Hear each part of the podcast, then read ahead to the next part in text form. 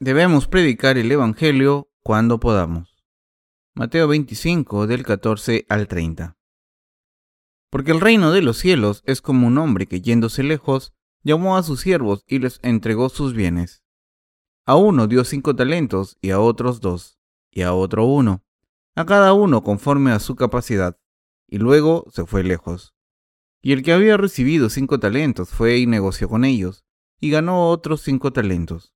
Asimismo, el que había recibido dos ganó también otros dos, pero el que había recibido uno fue y cavó en la tierra y escondió el dinero de su señor. Después de mucho tiempo vino el señor de aquellos siervos y arregló cuentas con ellos. Y llegando el que había recibido cinco talentos, trajo otros cinco talentos diciendo, Señor, cinco talentos me entregaste, aquí tienes, he ganado otros cinco talentos sobre ellos. Y su señor le dijo, Bien, buen siervo y fiel. Sobre poco has sido fiel, sobre mucho te pondré. Entra en el gozo de tu Señor. Llegando también el que había recibido dos talentos, dijo, Señor, dos talentos me entregaste, aquí tienes, he ganado otros dos talentos sobre ellos. Su Señor le dijo, Bien, buen siervo y fiel. Sobre poco has sido fiel, sobre mucho te pondré. Entra en el gozo de tu Señor. Pero llegando también el que había recibido un talento, dijo, Señor, te conocía que eres hombre duro, que ciegas donde no sembraste y recoges donde no esparciste. Por lo cual tuve miedo y fui y escondí tu talento en la tierra. Aquí tienes lo que es tuyo. Respondiendo su señor le dijo, Siervo malo y negligente, sabías que ciego donde no sembré y que recojo donde no esparcí. Por tanto, debías haber dado mi dinero a los banqueros y al venir yo hubiera recibido lo que es mío con los intereses. Quitadle, pues, el talento y dadlo al que tiene diez talentos, porque al que tiene le será dado y tendrá más, y al que no tiene, aún lo que tiene le será quitado. Y al siervo inútil, echadle en las tinieblas de afuera, allí será el lloro y el crujir de dientes. Hermanos y hermanas, me alegro de verles de nuevo. En reuniones recientes se me pidió que hablase en la iglesia de Price the Lord, en la ciudad de Sokcho, con poca antelación, porque el reverendo Shim, que se suponía que tenía que hablar, tenía algo importante que hacer y no pudo ir a la reunión. Así que fui allí rápidamente para predicar la palabra en aquel lugar. Allí me enteré de que cuando ponían una nueva pancarta acudía a la iglesia más gente, pero si la pancarta no estaba bien hecha o era antigua, la gente no respondía tan bien. No sé si se debe a que vivimos en una era donde prima la moda, pero la gente le da importancia a estas cosas. Últimamente hemos celebrado reuniones de resurgimiento espiritual sobre el libro del Apocalipsis. La última reunión también era sobre el libro del Apocalipsis.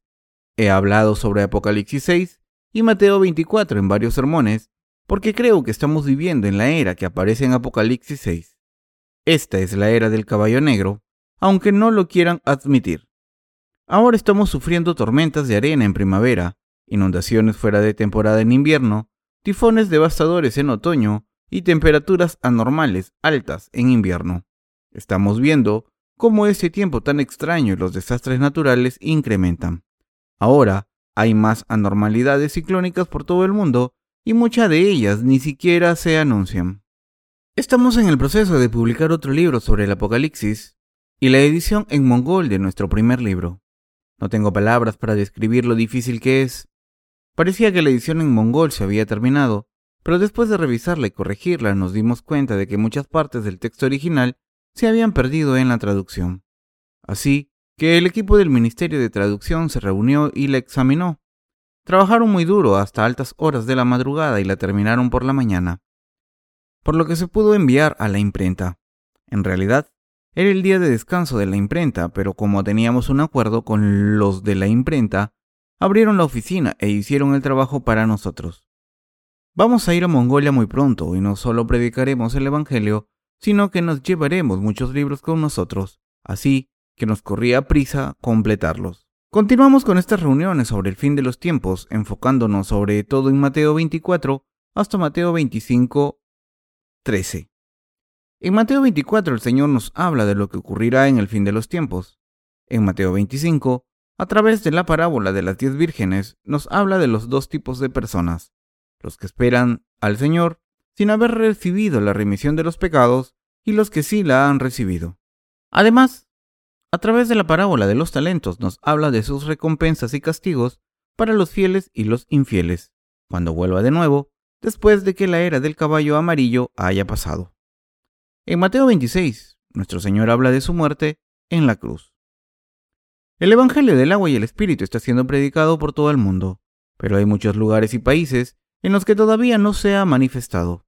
Queremos ir a Mongolia muy pronto y predicar el Evangelio en persona, pero todavía hay muchos otros países que necesitan escuchar este Evangelio.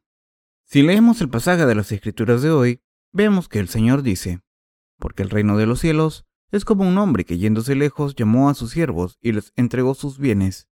A uno dio cinco talentos, y a otro dos, y a otro uno, a cada uno conforme a su capacidad, y luego se fue lejos. El Señor empezó la primera parte de la parábola de los talentos explicando que un hombre les entregó sus bienes a sus siervos. Los bienes mencionados aquí se refieren a almas. Dios vino al mundo y eliminó los pecados de la humanidad, pasados, presentes y futuros. Dios es dueño de todo el que vive en este mundo. La verdad es que todos somos criaturas del Señor. La gente, sea quien sea, nunca puede compararse con ningún objeto material, por muy grande que sea.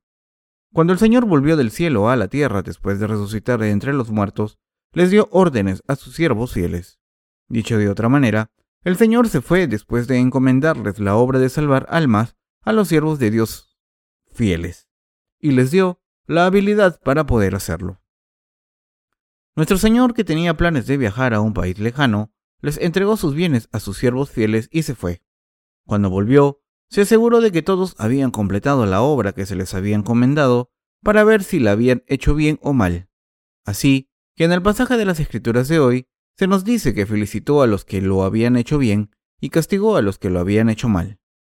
No debemos dudar de que esta parábola tiene varios significados. Sin embargo, ahora vamos a considerar esta parábola con cuidado en relación con Apocalipsis 6. Nuestro Señor ha ilustrado claramente en este capítulo las siete eras en las que se divide el mundo. En primer lugar, Dios salvará a muchas almas a través del Evangelio del agua y el Espíritu durante la era del caballo blanco. Primero, vendrá al mundo, borrará los pecados de la gente a través del Evangelio del agua y el Espíritu. Entonces, encargará a las almas que creen en el Evangelio que vivan haciendo las obras por las demás almas. Debemos pensar en esto y relacionarlo con el pasaje de las Escrituras de hoy.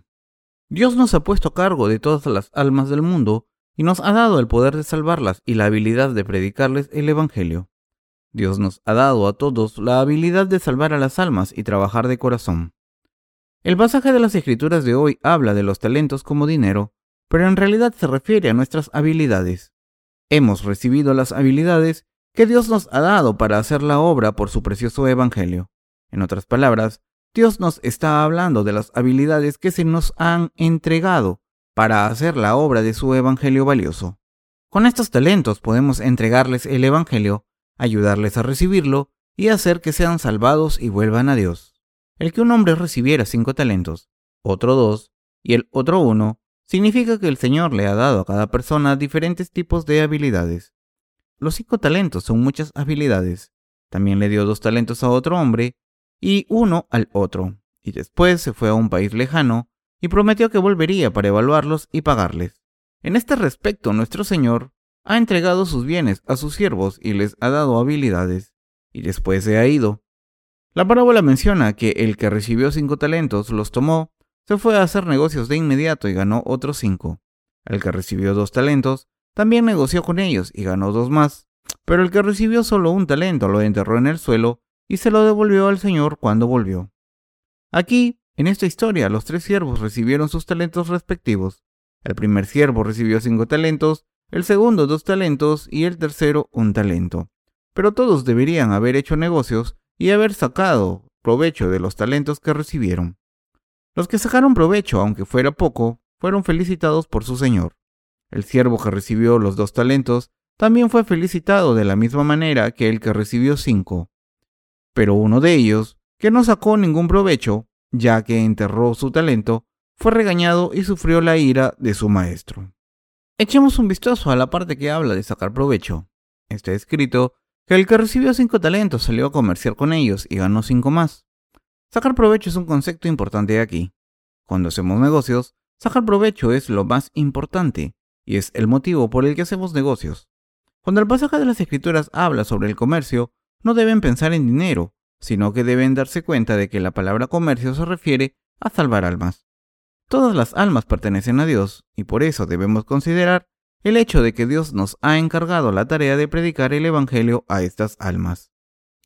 Quien haya recibido la remisión de los pecados y por tanto tenga su nombre escrito en el cielo, tiene la obligación de predicar el Evangelio a los que no la han recibido. No hay ningún motivo por el que puedan decir que no tienen la habilidad de predicar el Evangelio. Quien haya recibido la remisión de los pecados puede predicar el Evangelio de una forma u otra. Antes de que el Señor se fuera del mundo, ¿no nos dio a todos diferentes talentos para predicar el Evangelio? Si no pueden predicar el Evangelio a muchas personas, por lo menos pueden predicárselo a los que hay a su alrededor. Y si no han recibido una gran habilidad, pueden servir al Señor de diferentes maneras según la habilidad que les haya dado. Pueden predicar el Evangelio personalmente a las almas que Dios les haya encargado. Pueden ayudar a otras personas a predicar el Evangelio. Pueden darles su apoyo y pueden trabajar duro de muchas maneras si se lo proponen. Pueden hacer la obra de Dios. El Señor dijo que a quien se le da mucho, se le pide mucho. Alguien que ha recibido mucha habilidad tiene que servir mucho. La persona que recibió cinco talentos fue a comerciar con ellos inmediatamente, ganó otros cinco talentos y se los entregó a su señor cuando volvió. Una persona que ha recibido mucha habilidad debe hacer muchas obras. Debemos hacer tanto como hemos recibido. Todos los santos tienen su parte de obras. Deben servir al Señor en el área en que hayan recibido su habilidad y todo lo que Dios les haya dado. Debemos hacer tanto como hemos recibido. Todos los santos tienen su parte de obras. Deben servir al Señor en el área en que hayan recibido su habilidad y todo lo que Dios les haya dado.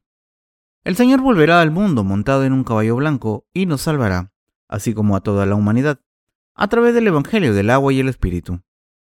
Pero debemos recordar que cuando Dios obra, también obra Satanás. El Señor vendrá en el fin de los tiempos, durante los últimos días. Pasaremos por la era del caballo amarillo, y como resultado, seremos martirizados, resucitaremos y seremos tomados. Hasta entonces, deben tener una esperanza y llevar a cabo la obra de salvar almas al predicar el Evangelio. Esta es la tarea que Dios nos ha encomendado y la recompensa por llevarla a cabo es el reino milenario. Debemos tener la actitud piadosa de no poder dejar de hacer la obra con los talentos que Dios nos ha dado. Sin embargo, no es que debamos trabajar más solo porque seamos codiciosos o que nos seguimos a servir porque no queremos hacerlo. Cada uno está obligado a hacer sus tareas según las circunstancias y los talentos que Dios nos ha dado. Por tanto, nadie debe poner excusa diciendo, no puedo trabajar para el Evangelio, no puedo servir, no tengo la habilidad para hacerlo. Todo el que haya recibido la remisión de los pecados puede servir al Señor, aunque el Señor le haya dado poco. Por tanto, no deben poner excusas, y sean cual sean sus circunstancias, deben hacer la obra de salvar almas. Todas nuestras iglesias en Corea están haciendo la obra de predicar el Evangelio por todo el mundo. Cuando hacemos esta tarea vemos que es un trabajo difícil y duro, y hay momentos en que nos enfadamos porque las cosas no se hacen a tiempo. Estamos predicando el Evangelio por todo el mundo y para ello estamos traduciendo nuestros libros en diferentes idiomas. Pero a veces los traductores no hacen bien su trabajo. Esto me hace enfadar. En muchos casos, nuestros trabajadores de este departamento no conocen los idiomas de esos países, pero aún así examinan los borradores de las traducciones, párrafo por párrafo, comparándolos con el original para ver si se ha omitido algo. A veces descubrimos que algunas traducciones son bastante malas y están llenas de errores. Cuando intentamos corregir estos errores a través de otros traductores más competentes, invertimos muchas más horas y gastamos más dinero. Esto me pone de los nervios porque entonces nos falta tiempo y recursos. Cuando esto ocurre siento el deseo de dejar de trabajar y empiezo a pensar que sería mejor vivir como la gente del mundo porque soy humano. Sin embargo, a pesar de estos sentimientos no podemos hacerlo porque debemos llevar a cabo la gran comisión y porque no hay nadie más que pueda predicar el Evangelio del agua y el Espíritu aparte de nosotros. ¿No hay nadie que nos pueda ayudar de vez en cuando predicando el Evangelio del agua y el Espíritu? A veces pensamos así, pero desafortunadamente no hay nadie que haya estado predicando esta verdad. Como esta es una obra de la que debemos ocuparnos ahora, no debemos dejar de trabajar. Estamos haciendo la obra de proclamar el Evangelio por todo el mundo a través de Internet, porque no hay nadie más que crea en el Evangelio del agua y el Espíritu y lo predique. Si hubiese gente así, que hubiese nacido de nuevo como nosotros, ¿no creen que se habría puesto en contacto con nosotros? Lo hubieran hecho en cuanto hubieran oído hablar de nosotros. Nosotros también estamos predicando el Evangelio de esta manera. Vemos que ustedes también lo hacen. Estamos encantados de conocerles. Entonces, nos habríamos puesto muy contentos y les habríamos mandado un correo electrónico para compartir con ellos. Pero, créanme, no hay nadie así. Por tanto, no podemos dejar de hacer esta obra por nosotros mismos. Hace un tiempo fui a una reunión en la iglesia de Sokcho, y allí había mucha gente. Por supuesto, todas nuestras iglesias en Corea están así de llenas y trabajan sin descanso por el Evangelio. Estuve con el reverendo Ro en su oficina en la iglesia de Sokcho y él estaba muy ocupado contestando el teléfono y haciendo otras cosas. Esto se debe a que ha empezado diferentes proyectos a la vez y algunos no los ha llegado a completar. Espero sinceramente que estas tareas incompletas se completen pronto y confío en que todo le saldrá bien. Hemos enviado trabajadores a todas nuestras iglesias en cada región. Normalmente la escuela de la misión está abierta hasta junio, pero este año los estudiantes se han graduado muy pronto. No debemos olvidarnos de nuestras hermanas y debemos pensar en lo que es bueno para ellas. Estamos considerando que se ocupen del departamento de correos electrónicos en el que hay mucho trabajo enviando y recibiendo correos de todo el mundo. Pienso que ahora es el momento de comprar algunos ordenadores para este uso exclusivo y asignárselo a personas cualificadas, para que envíen correos anunciando nuestra página web. Vivimos en una era de tecnología e información donde ha habido un cambio importante en la manera en que se intercambia la información y debemos predicar este Evangelio utilizando todos los medios disponibles. Debemos hacerlo aunque sea difícil. Dios nos ha dado sus bienes y nos ha dejado instrucciones claras de qué hacer con ellos y después se ha marchado. Así nos ha puesto a cargo de todas las almas del mundo y nos ha dado a todos nosotros la habilidad de trabajar por el Evangelio. Por eso tenemos la obligación de predicar el Evangelio, porque estamos viviendo en el fin de los tiempos y en los tiempos de los que se habla en el libro del Apocalipsis, que cada vez es más caótico. Hay gente a nuestro alrededor que está muriendo por culpa de su fe errónea, porque cree en la teoría falsa del éxtasis pretribulación. Por desgracia, hay muchas personas, incluso entre las que esperan al Señor, que se está desanimando y perdiendo el interés, y así abandonando su fe en Jesús por desesperación. No hay duda, estas almas están muriendo. Si visitan nuestra página web, se darán cuenta de que la gente hace muchas preguntas sobre el libro del Apocalipsis. Nosotros contestamos de buena gana todas esas preguntas, sin embargo parece que la gente de fuera de nuestro país es la que hace esas preguntas. Quizás es porque por lo menos tienen interés en Jesús y en el fin de los tiempos. Parece que hacen preguntas pertinentes y nosotros les contestamos.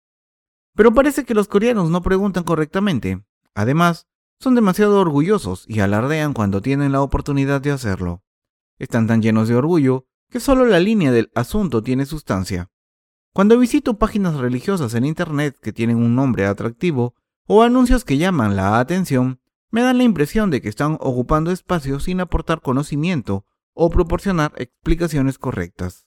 Aunque estamos utilizando muchos recursos para predicar el Evangelio a Occidente, parece que solo los países en vías de desarrollo como Mongolia están abiertos a aceptar el Evangelio. Mongolia tiene una calidad de vida baja parecida a la de Corea en los años 70. Internet es accesible para los órganos de gobierno y grandes empresas como en otros países, pero no para la gente de la calle. Desgraciadamente, hay muchos países en el mundo en los que casi no hay Internet y generalmente la gente que vive en esos países no es muy corrupta. Así que cuando predicamos el Evangelio a estos países la gente recibe la remisión de los pecados y acepta el Evangelio inmediatamente en su corazón. No se imaginan lo bien que creen cuando les predicamos como gente hambrienta que devora la comida. No solo tenemos que predicar este Evangelio a la gente en estos países subdesarrollados, sino que también debemos predicarlo a las almas perdidas de todo el mundo. como Dios nos ha puesto a cargo de todas estas almas, ¿cómo vamos a negarnos a predicarles el Evangelio? Aunque debemos cuidar de nosotros mismos, a veces estamos muy cansados y desfallecemos porque trabajamos demasiado. Esta es la era del caballo negro que se menciona en el libro del Apocalipsis capítulo 6, y todo lo que tenemos que hacer es proclamar el Evangelio a toda la gente que nos sea posible, con toda nuestra fuerza, antes de que se acabe esta era. La era del caballo amarillo está cerca y entonces será imposible predicar este Evangelio. Es difícil ahora, pero será mucho más difícil en el futuro, así que debemos aprovechar la situación y establecer las prioridades para seguir haciendo la obra del Evangelio sin mirar atrás. Predicar el Evangelio es como correr una maratón. La carrera que tenemos delante parece larga y difícil, pero debemos poner nuestras mentes en la meta y no desfallecer. Debemos correr a un paso constante y con confianza. Debemos predicar este Evangelio a buen paso, renovando nuestras fuerzas, ya que solo si seguimos corriendo podremos llegar a la meta. Nosotros somos estos corredores de la maratón que Dios ha enviado para dar testimonio del Evangelio del agua y el Espíritu por todo el mundo. Dios nos ha confiado sus obras y se ha marchado, pero volverá. Nos ha puesto a cargo de las almas del mundo en nuestro país y en todos los países, y por eso debemos predicar el Evangelio. Por tanto, somos los que debemos llevar a cabo esta obra tan importante hasta el final. Cuidar de uno mismo es suficientemente duro, pero debemos cuidar de otras almas también. Por supuesto, vivir arriesgando la vida por otras almas no es fácil. Si no sabemos qué tipo de era vendrá en el futuro, estaremos desanimados y moriremos como los demás. En poco tiempo, todo el mundo sufrirá desastres naturales y hambrunas, y al final, la era del caballo amarillo llegará. En esta era oscura el anticristo aparecerá y matará a muchas personas que crean en Jesús y hayan nacido de nuevo de verdad. Después del martirio de estas personas, habrá un tiempo en el que el Señor resucitará a estos santos y se los llevará consigo. Por esta razón, debemos seguir predicando el Evangelio durante el tiempo tan valioso que nos queda. Por eso, seguimos predicando sin cesar este valioso Evangelio. Últimamente hemos sufrido bastante por culpa de la sequía, Seguimos orando para que Dios nos dé la lluvia que tanto necesitamos según nuestras necesidades. Los santos de nuestra localidad deben reconocer en qué tiempos estamos viviendo. Estamos sufriendo con otras personas este tipo de desastres naturales que están teniendo lugar en todo el mundo. Muy pronto experimentaremos desastres naturales más serios, que empezarán a aparecer por todo el mundo. La gente tiene la tendencia a ignorar la palabra de Dios, considerándola poco importante y olvidándola. Pero en cuanto empiece a ser afectada directamente por estos desastres tan terribles, buscará de nuevo la verdad y volverán a creer. La gente tiene esta tendencia a creer si sufre, pero no cree en la palabra de Dios y vive sin complicaciones. Por eso, Dios hará que la humanidad sufra tanto. Si empezamos a leer en el versículo 7 de Mateo 24, vemos como el Señor habla de varios sucesos serios que ocurrirán durante la era del caballo negro. Porque se levantará nación contra nación, y reino contra reino, y habrá pestes y hambres y terremotos en diferentes lugares, y todo esto será principio de dolores. Estos son los sucesos que tendrán lugar durante la era del caballo negro. En otras palabras, estos sucesos tendrán lugar durante estos tiempos, ya que Él dijo, porque se levantará nación contra nación y reino contra reino, y habrá pestes y hambres y terremotos en diferentes lugares, y todo esto será principio de dolores. Jesús dijo que cuando estas hambrunas y terremotos aparezcan en la tierra, empezarán los dolores.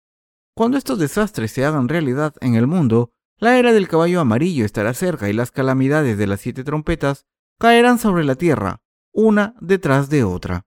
Bolas de fuego, granizo, cometas que caen del cielo como misiles celestiales a la deriva, estrellas que caen en el mar y en los ríos causando tsunamis y terremotos de una intensidad inimaginable. Durante este periodo o era, las calamidades mencionadas por el Señor tendrán lugar, así que debemos creer en este Evangelio y hacer lo posible por proclamarlo en todo el mundo mientras haya paz, antes de que la era del caballo amarillo llegue. Cuando la gente corre maratones suele llegar a sus límites físicos después de 30 kilómetros. Como en este ejemplo, nosotros estamos a punto de llegar al límite donde las cosas se ponen extremadamente difíciles. Sin embargo, aunque estemos cansados y pasemos por malos momentos, Debemos recordar controlar a qué paso vamos y seguir corriendo esta carrera con la meta en mente. debemos darnos cuenta de que esta era en la que vivimos es la era del caballo negro y que hemos llegado a la era de estos desastres. En un año, por culpa de la sequía, el suelo se abre como un pastel hecho al horno. El nivel del agua en las reservas desciende de manera considerable y el sector agrícola entra en crisis.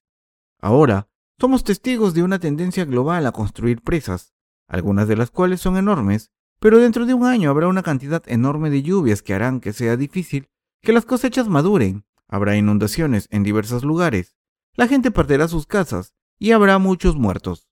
Este tipo de clima anormal no solo ocurre aquí en Corea. Miren todos los desastres que han ocurrido recientemente en todo el mundo y que los científicos no han podido predecir. Esos sucesos no son solo temporales. Todo esto se ha predicho en el libro del Apocalipsis, especialmente en el capítulo 6 donde se habla de la era del caballo negro. La era del caballo negro es una era de hambruna espiritual y física, y ahora estamos viviendo en esa era. Cuando llegue la era de las hambrunas, la gente pasará hambre y habrá escasez de alimentos por culpa de los desastres naturales. Asimismo, la gente pasará hambre espiritual.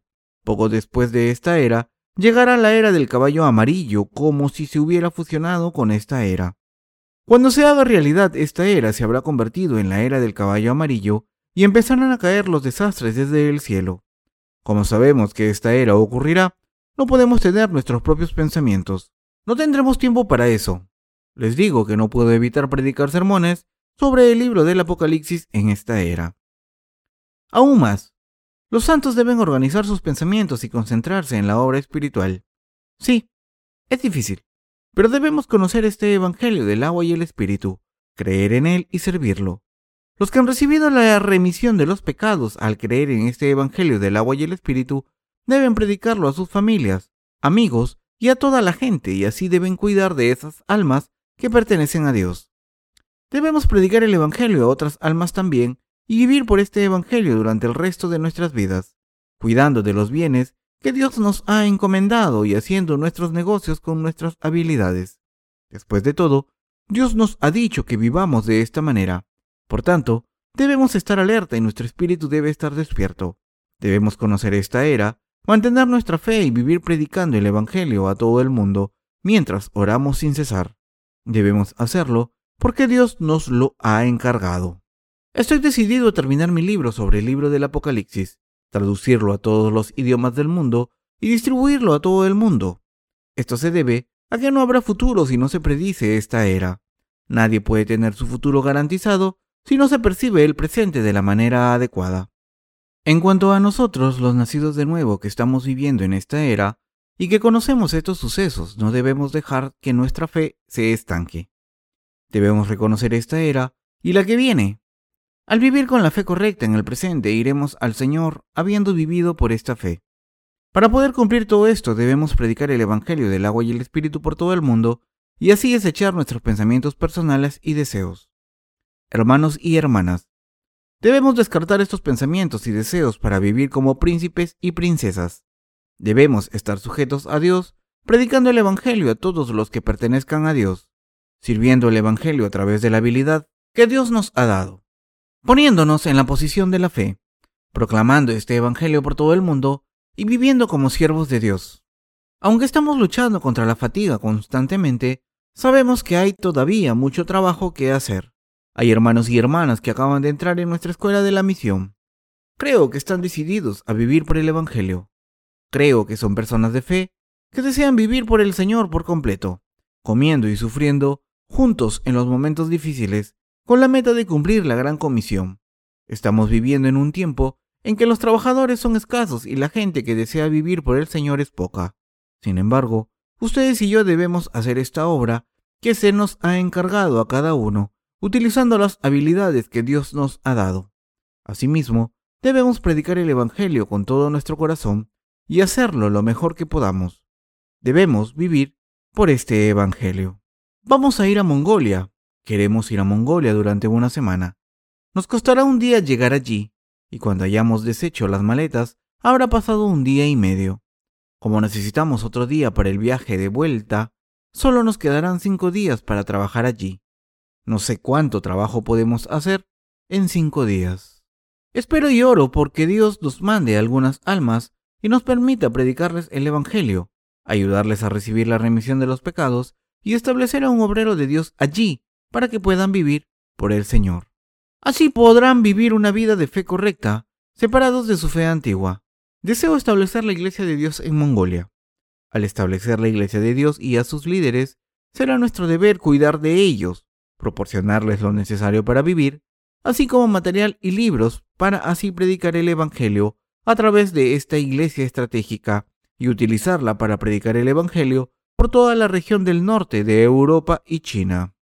Mongolia está conectada con China y Rusia a través de una red de ferrocarriles.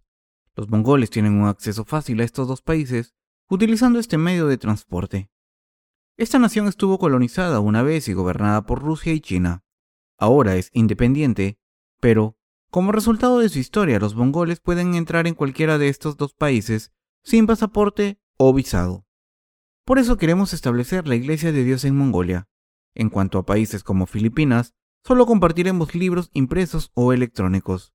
No entraremos en los países en los que no sea necesario. Hay muchas naciones en el mundo en las que el orden público no se ha establecido bien, como algunos países en el Medio Oriente. En los países en los que hay guerras o disturbios y conflictos, podríamos sufrir innecesariamente. Si lo miramos desde esta perspectiva, Mongolia es un país con problemas políticos y económicos, pero no está tan mal comparado con esos países, y por eso estoy contento. Queridos hermanos, ahora es hora de unirnos, de unir nuestras fuerzas creyendo en el Evangelio del agua y el Espíritu y predicarlo por todo el mundo. ¿Creen en el Evangelio del agua y el Espíritu? ¿Creen que sus pecados y los míos han sido redimidos a través de nuestra fe en el Evangelio del agua y el Espíritu? El Evangelio del agua y el Espíritu es simple, pero es la verdad definitiva. Hay un gran número de falsos maestros en el mundo que no predican esta verdad. Por tanto, los que tenemos este conocimiento y creemos en el Evangelio del agua y el Espíritu, debemos hacer esta obra. Los que desean nacer de nuevo sinceramente deben conocer este Evangelio y creer en él a través de los libros que les estamos enviando. Estamos predicando el Evangelio a través de medios impresos porque era necesario. Los que han encontrado el Evangelio a través de nuestros libros se darán cuenta de que el Señor no solo ha borrado sus pecados, sino también los pecados de todos los que escuchen el Evangelio de su boca. Cuando la gente predica este Evangelio recibe fuerzas y ustedes también experimentarán lo mismo. Estaremos revestidos del poder del Espíritu Santo mientras vivimos de esa manera. Debemos predicar este Evangelio con una fe fuerte y debemos concentrar nuestros esfuerzos en la obra de predicar este Evangelio. En el futuro, aparte de escribir libros, concentraré todos mis esfuerzos en viajar por Corea, celebrar reuniones de resurgimiento y predicar el Evangelio junto con los estudiantes de la Escuela de la Misión para que aprendan. Haga el trabajo que haga, me siento más lleno de fuerzas y mejor cuando predico el Evangelio. ¿Son ustedes iguales? ¿Cuántas fuerzas ganan cuando predican el Evangelio? ¿Qué alegría tienen cuando afirman que Jesús ha borrado todos nuestros pecados? ¿Ha habido alguna ocasión en la que han recibido más fuerzas al hacer esta obra?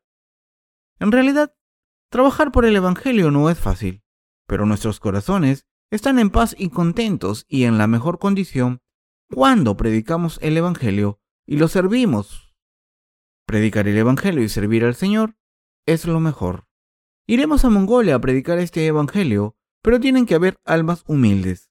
Hay una percepción de que un gran número de coreanos son hombres de negocios ricos. Con esto en mente, debemos luchar una batalla espiritual contra los poderes de la oscuridad que han sometido a estas almas durante mucho tiempo. Con esta verdad, debemos hacer que la gente se rinda ante Dios. Hermanos y hermanas, ¿creen que todas las comunidades cristianas del mundo conocen el Evangelio del agua y el Espíritu? No, el Evangelio del agua y el Espíritu es un tesoro escondido por Dios, y por eso es un secreto. Durante la era de los siete sellos que aparece en el libro del Apocalipsis, el Evangelio del agua y el Espíritu seguirá siendo un secreto para los que no crean. Por tanto, los falsos predicadores y los no creyentes no podrán conocer esta verdad por mucho que lean la Biblia.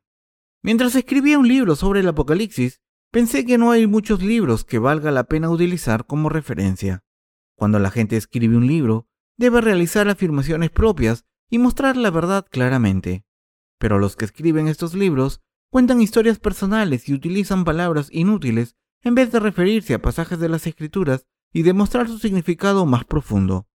Por culpa de esta situación, la gente que busca la verdad no la encuentra en esos libros. La gente así, que reúne información inútil y engaña a los ciegos espirituales, son como lobos que devoran las almas de los seres humanos. Nosotros conocemos el Evangelio del agua y el Espíritu y por eso tenemos mucho trabajo que hacer. Voy a dar gracias de nuevo a Dios porque nos ha dado esta obra. Confío en que seguiremos publicando libros y se los podré regalar. Hermanos y hermanas, me doy cuenta de que están cansados, pero debemos servir al Evangelio un poco más a pesar de la fatiga, y debemos vivir por él y predicarlo. Este mundo es muy grande y hay mucho trabajo que hacer. Por eso tendremos que trabajar mucho este año y el que viene. Cuando llegue el momento en que no podamos trabajar en el extranjero, viviremos bien y comeremos bien. Esto se debe a que en ese momento todavía podremos predicar el Evangelio en Corea hasta que la era del caballo amarillo llegue. Hermanos y hermanas, sé que es muy duro, pero debemos reunir nuestras fuerzas y predicar el Evangelio hasta que ya no podamos hacerlo. Estoy seguro de que el Señor nos ha encomendado esta obra. En vez de pensar en cosas inútiles, las hermanas deben servir al Evangelio bien a través de Internet. Los hermanos deben tener fe y pensar en el Evangelio ante todo, según el mandamiento del Señor. Buscad primero el reino de Dios y su justicia. Como el fin está cada vez más cerca, debemos pensar en este Evangelio primero y vivir por él como prioridad. Estoy seguro de que habrá más y más obreros de Dios en nuestra iglesia. Estamos enseñando a todos los santos a ser obreros de Dios. Todos los justos en Corea hacen un total de 300 personas y estamos trabajando en nuestro departamento respectivo para todo el mundo con nuestro talento entregado por Dios. La obra que llevamos a cabo lleva a la gente de todo el mundo a pensar que somos una organización misionera enorme. Sin embargo, nosotros podemos cumplir esta obra solo gracias a Dios. Los ministros encargados del ministerio literario nos han confirmado que, aunque otros grupos misioneros del mundo no están de acuerdo con nosotros, cuando les enviamos el primer libro de nuestra serie, ahora están pidiendo más libros y les enviamos los volúmenes 1 y 2 y 3 de las ediciones en inglés. Ahora han cambiado su actitud hacia nuestro ministerio y son más humildes. Cuando hablamos ahora, nos escuchan y cooperan mejor con nosotros. Como nuestro trabajo se hace por fe en Dios, creo que Él nos abrirá el camino. Dios quiere que su reino sea expandido por todo el mundo a través de nosotros porque el Evangelio que nosotros predicamos es la verdad. Si todo el mundo conociese este Evangelio y creyese en él, quizás nuestros esfuerzos no serían necesarios. Los científicos reconocen que como el fenómeno de la arena amarilla es tan grave en Mongolia, la gente que visita esta zona debe llevar gafas como protección. Por este fenómeno, las estaciones duran dos meses más que en Corea. Así que vemos que hace calor durante el día y frío por la noche. Mongolia tiene un sistema de calefacción central que también ha sido afectado por este fenómeno, y las autoridades mongolas han informado a la nación que después del 15 de mayo del 2006 apagarán la calefacción. Así que nos llevaremos mantas para estar calientes en esas noches frías. Hermanos y hermanas, les pido que oren por nosotros. Oren como si ustedes mismos fueran a Mongolia. Recuerden que vamos allí a predicar el Evangelio y no a pasarlo bien. Vayamos al país que vayamos, la única razón por la que vamos allí es predicar el Evangelio y establecer la iglesia de Dios. Si nombramos a uno o dos trabajadores para establecer la iglesia de Dios, allí los trabajadores crecerán espiritualmente, mantendrán su fe y vivirán por Dios. Mientras nuestra misión sigue enseñando a los trabajadores a través de nuestros libros sobre el crecimiento espiritual, harán su trabajo, ayudarán a más almas y predicarán el Evangelio. Pronto podrán hacer la obra de Dios como sus trabajadores buenos y fieles. Espero que ustedes oren mucho por nosotros. Este martes el reverendo King y su mujer volverán de los Estados Unidos. Ahora mismo, estoy intentando encontrar un buen lugar para que nuestros ministros se reúnan con el reverendo Kim. A veces pienso que deberíamos reunirnos y pasarlo bien, haciendo una barbacoa con dos cerdos bien criados. Hermanos y hermanas, ¿están cansados? Lo sé. Debemos juntar nuestras fuerzas. ¿Soy el único que dice que está cansado? Sé que todos están cansados. Solo hay dificultades en esta era de hambruna de la que habló el Señor. Pero aún así, Les pido que vivan por el Evangelio, que crean sin falta que esta era es la era del hambre, que hagan todo lo que puedan en el trabajo que se les ha encomendado y que vivan con fe amándose los unos a los otros. En el futuro será más difícil vivir en este mundo y un mundo mejor nunca llegará. Esto es verdad. Hermanos y hermanas, debemos guardar la fe bien y servir al Evangelio bien. Cuando primero buscan el reino y su justicia, su carne estará bien y recibirán bendiciones. Creo que saben bien que si no buscan el reino de Dios y su justicia no podrán recibir ninguna bendición. Asimismo, creo que Dios proporciona a sus obreros todo lo que necesitan y les da comida y ropa satisfactoriamente. Amén.